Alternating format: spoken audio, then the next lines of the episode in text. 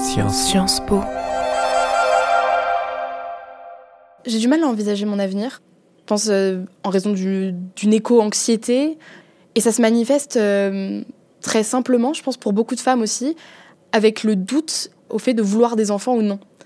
Quand il y a le facteur climatique qui rentre en jeu et qu'on se dit quel monde on va laisser aux générations qui suivent, puisqu'on nous dit encore une fois qu'on est la génération qui va tout changer. Le changement climatique n'est pas un problème qui nous affectera dans le futur. Il nous affecte maintenant. La sécheresse, la pollution, les canicules, les cyclones, les inondations. Et on a beau faire des efforts au quotidien à notre échelle, comme ne pas voyager en avion, recycler ou ne plus manger de viande, on se demande à quoi servent nos manifestations, nos revendications, nos gestes ou nos sacrifices? On semble demander à la nouvelle génération de sauver le monde. Mais n'est-ce pas trop demander?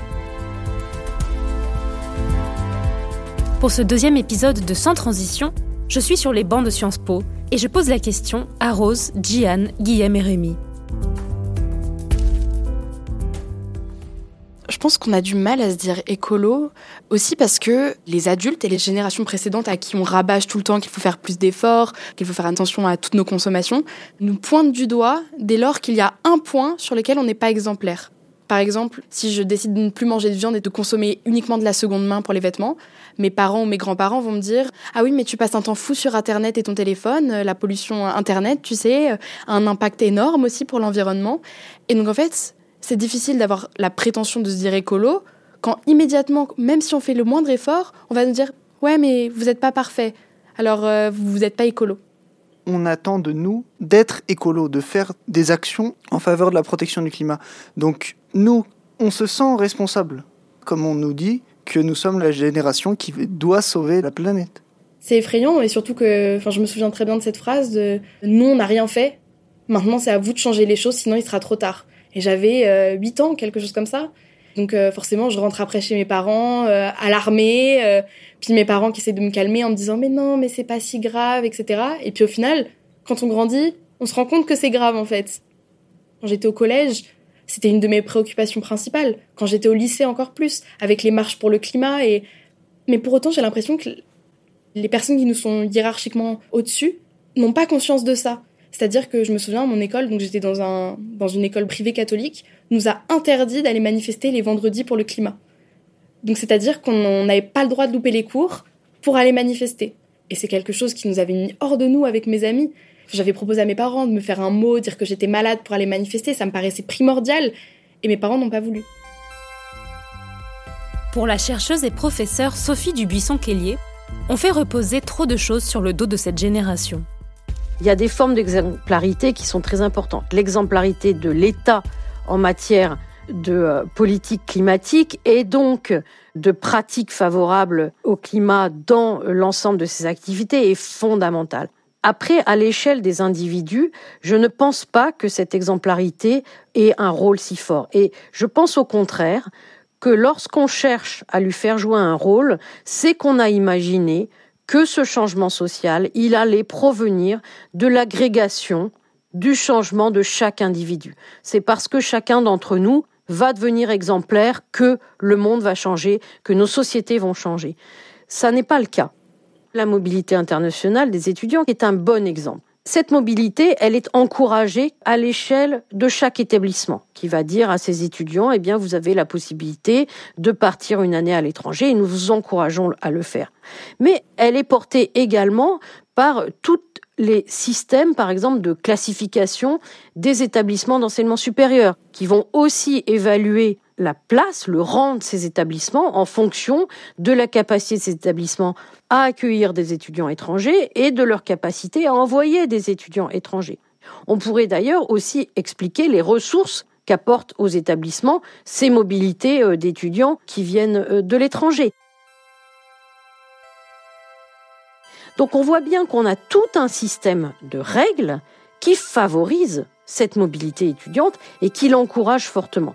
Donc est-ce qu'aujourd'hui, on doit résoudre le problème à l'échelle d'une morale individuelle et dire à chacun, à chaque étudiant, eh bien, écoute, à toi de décider. Est-ce que tu veux contribuer à la décarbonation de ce monde ou pas, et donc du coup décide de ce que tu fais de ta mobilité internationale. C'est absolument inouï de faire quelque chose comme ça. Est-ce qu'il n'y a pas un moyen plus efficace de régler cette question-là en disant, ben voilà, discutons-en. Qu'est-ce qu'on fait de cette mobilité? Comment on l'organise Comment on la gère Et comment on prend en compte dans nos décisions cette situation du climat qui change. Et c'est de cette façon-là qu'on va résoudre le problème. Donc on ne peut pas résoudre ces questions à l'échelle de moralité et d'exemplarité individuelle. Il faut des principes collectifs, des fonctionnements collectifs dans lesquels il n'y a pas des gagnants et des perdants, mais il y a des décisions qui sont plus aptes à embarquer le collectif. Dans cette ambivalence difficile à vivre, l'avenir des nouvelles générations semble pris en étau entre l'aspiration personnelle et la réalité, à savoir l'urgence de la crise écologique. La nouvelle génération a-t-elle, elle aussi, le droit de remettre à demain la cause climatique en attendant que ses propres rêves se réalisent? Peut-on encore remettre les choses à plus tard quand les voyants sont au rouge partout et depuis longtemps, même si on a envie d'autre chose que de sauver la planète? L'argument générationnel de dire c'est votre fardeau, est-ce que ce n'est pas une excuse au fond pour procrastiner les actions qui doivent être faites? Avoir cet argument, c'est avoir conscience que certes ce sera à notre génération de faire le, les actions qui n'ont pas été faites, mais c'est avoir conscience aussi du problème. Alors pour le moment, on est impuissant parce que c'est pas notre génération qui est aux commandes d'ici quelques années, peut-être une dizaine d'années, ça changera peut-être. Nous ne sommes pas face à un monde qui brûle, comme si, une fois de plus, c'était un spectacle qui nous était donné. Nous sommes face à un monde qui est en train d'évoluer, de changer très profondément du fait d'une responsabilité humaine qui est différenciée, qui n'est pas de l'ordre de l'anthropocène, de la responsabilité de l'humanité avec un grand H, qui provoquerait la crise écologique avec un grand C. Nous sommes face à des groupes humains qui sont très différents dans leurs responsabilités et concrètement face à des groupes humains qui sont très différents dans leur vulnérabilité par rapport à ces crises écologiques qui ont été enclenchées, déclenchées, allumées par cette responsabilité différenciée. Ça, c'est évidemment l'introduction de l'inégalité ou de la question de la justice ou de l'injustice dans le raisonnement écologique sur la question de la bonne connaissance à transmettre, qui peut susciter l'engagement, je pense qu'il y a cette connaissance de l'inégalité et de l'injustice au cœur des crises écologiques qui est centrale dans le fait de pouvoir convertir la connaissance en engagement et qui permet justement d'éviter cet écrasement par cette idée que finalement il y a une fatalité dans ce qui se passe. Il n'y a pas de fatalité dans ce qui se passe. Il y a une responsabilité, une vulnérabilité et donc des actions qui sont de mieux en mieux identifiées pour contrecarrer les effets de ces crises écologiques. Durant cette semaine où je suis Rémi, Rose, Gian et Guillaume, Sciences Po a également organisé des conférences et des projections pour alimenter le cours de culture écologique. En ce froid mardi hivernal, Gian et Rémi se rendent tous les deux à une conférence organisée à l'occasion des 10 ans de la disparition de Stéphane Hessel. Stéphane Hessel, résistant, écrivain, philosophe et diplomate, est connu pour avoir publié en 2010 le petit manuel Indignez-vous chez Indigène Éditions. Il enjoint la jeunesse à se révolter et à agir pour une société plus juste. Il est un symbole de paix et de lutte pour les droits humains. C'est ce que vont découvrir nos deux étudiants. Je vous suis parce que je sais pas où on va. ok. Donc euh, nous voici dans le hall du 27 rue Saint-Guillaume. Nous allons vers l'amphithéâtre Chapsal où la conférence S'indigner ou agir va prendre place. Est-ce que vous connaissez Stéphane Essel? Pas du tout. vous savez pas trop pourquoi vous êtes là alors On vous a suivi. Parce qu'on est gentil. Si je vous dis s'indigner ou agir, est-ce que c'est quelque chose qui vous parle? Oui, ça me parle, mais pour la cause climatique, c'est, je trouve que s'indigner, c'est, déjà agir, c'est-à-dire prendre conscience de l'enjeu euh, climatique. Pour moi, c'est la même chose, donc je comprends pas trop la question. Ah bah, en fait, ce qui m'étonne, c'est que la question, elle est formulée de façon à ce qu'on pense que c'est soit tu t'indignes, soit tu agis. C'est comme si c'était deux opposés, alors que non, tu peux t'indigner, première étape, et ensuite agir. Ou alors juste t'indigner, c'est déjà beaucoup. Hein.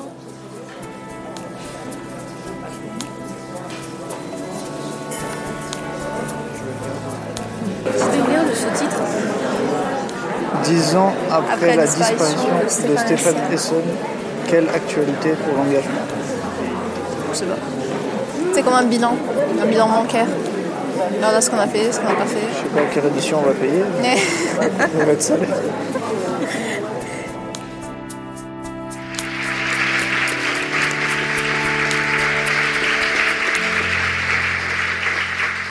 Pour ouvrir euh, justement cette euh, très belle soirée, Stéphane Hessel, pour Stéphane Hessel, disait que la pire attitude, c'était l'indifférence. Donc je voulais déjà vous remercier pour votre présence. C'est déjà l'étape nécessaire pour toute forme d'engagement, puisqu'il sera beaucoup de questions d'engagement ce soir. Je vais appeler à venir sur scène Pia Benguigui, Fleur Vasseur et Marcel Foucault pour qu'on puisse ouvrir notre discussion.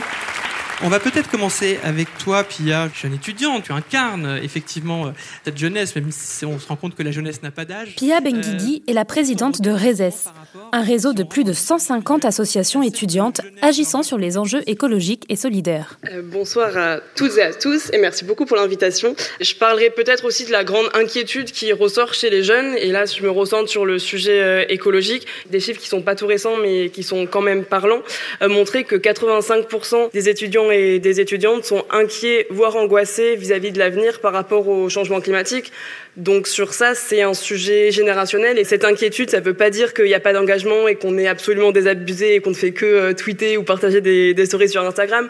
L'engagement aujourd'hui euh, est encore très présent, même s'il est teinté de cette grande euh, inquiétude qu'on a sur les enjeux climatiques par rapport à l'inaction climatique au niveau gouvernemental, au niveau des entreprises, au niveau international, à peu près tous les niveaux, il me semble.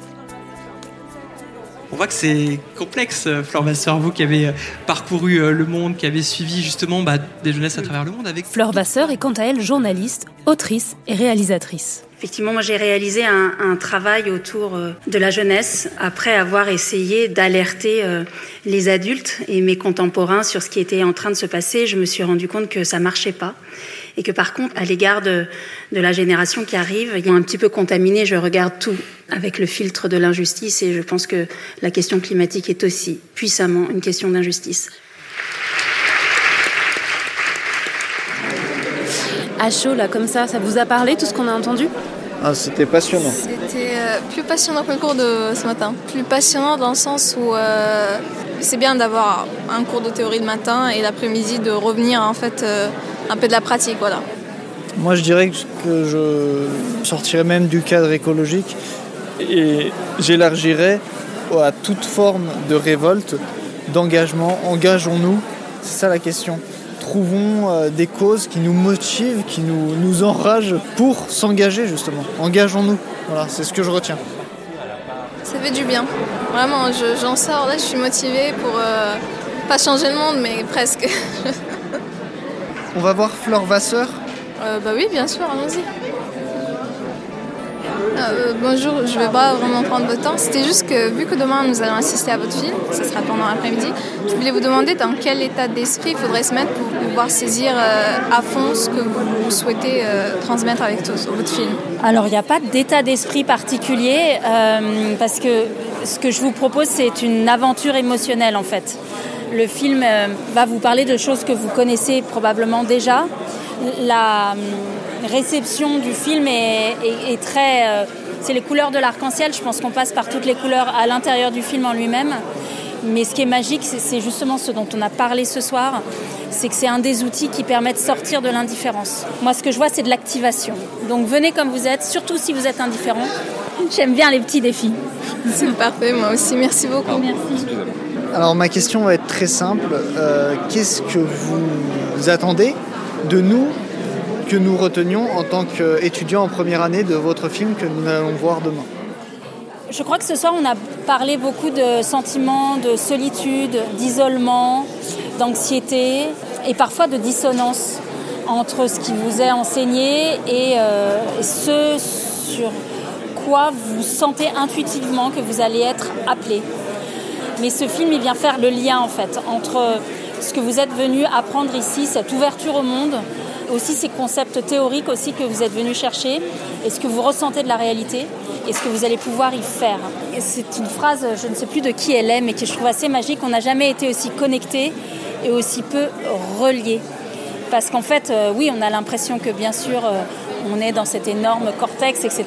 Et en même temps, on est tout aussi seul. Et en même temps, on fait très peu de liens entre ce qui nous arrive, ce qui arrive à l'autre bout du monde, ce qui vous arrive à vous, ce qui m'arrive à moi. Alors que profondément, la leçon du moment, et je pense qu'elle va durer tant qu'on n'aura pas compris, c'est qu'on est éminemment liés.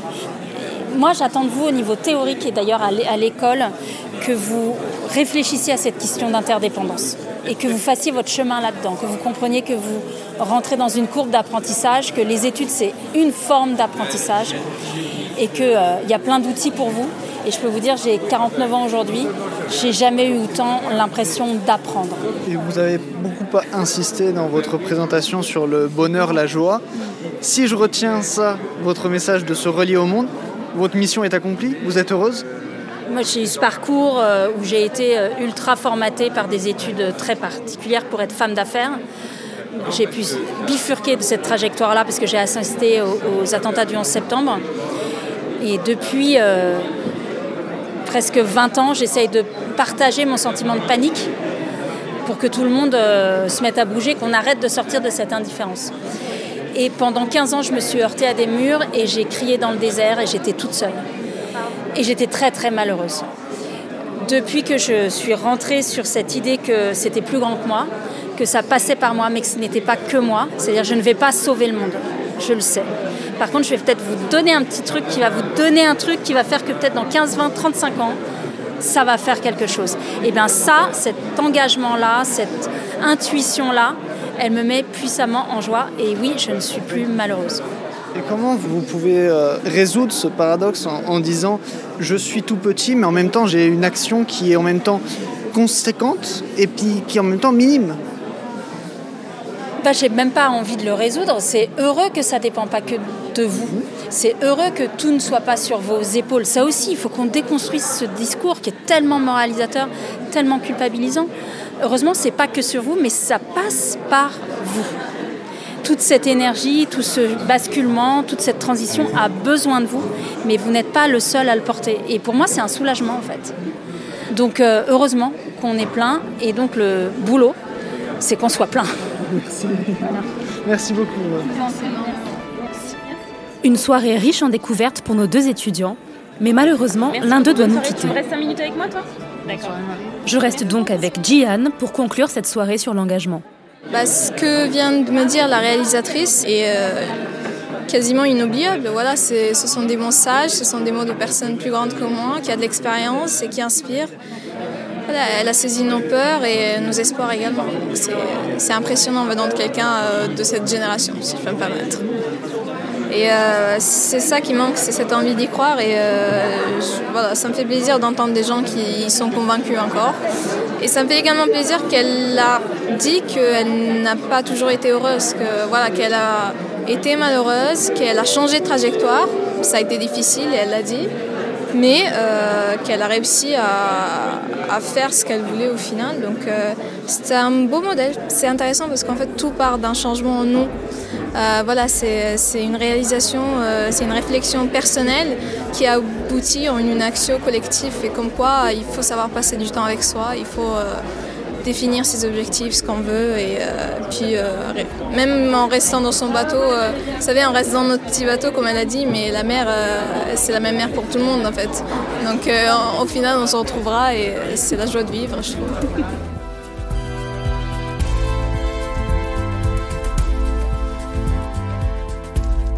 Stéphane Essel, Flore Vasseur, deux personnalités qui ont touché nos étudiants en plein cœur. Ils ont pu leur prouver que changer le cours des choses, c'est possible. S'engager, c'est à portée de main. Ainsi, dans la suite de cette semaine sur la culture écologique, il s'agira de se demander comment transformer la connaissance en engagement.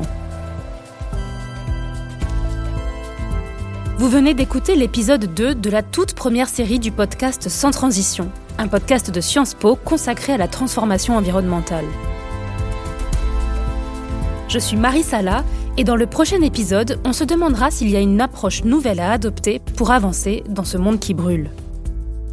Sans transition est produit par Louis Média. Théo Boulanger a réalisé et mixé cette série. Si vous avez apprécié ce que vous avez entendu, n'hésitez pas à partager ce podcast autour de vous et à laisser un commentaire sur votre plateforme d'écoute. À très vite!